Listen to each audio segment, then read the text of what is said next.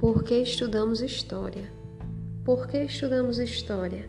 Se observarmos duas imagens, uma antiga e uma imagem recente, podemos observar e nos questionarmos com o seguinte: o que mudou?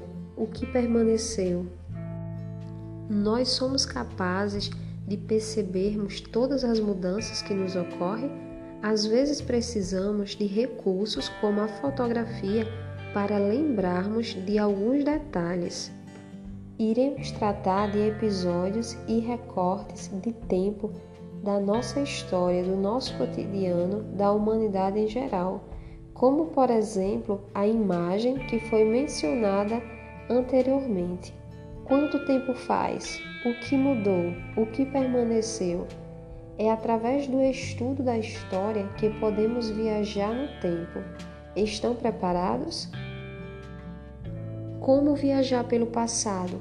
Utilizaremos diversos recursos como vestígios, registros, pesquisas, todos produzidos por profissionais e áreas diversas, como arqueologia, antropologia, sociologia, filosofia e etc. Os vestígios e registros achados chamaremos de fontes, que podem ser as fontes primárias ou secundárias. Vamos conhecer a definição de cada uma. Fontes primárias, que são fontes diretas, são documentos originais, geralmente criados na mesma época que está sendo estudada, como por exemplo o desenho de uma pirâmide.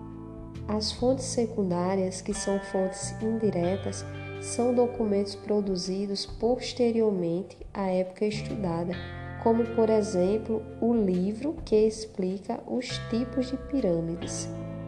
Os tipos de fontes: fontes oriais, fontes cartográficas, fontes textuais e fontes audiovisuais.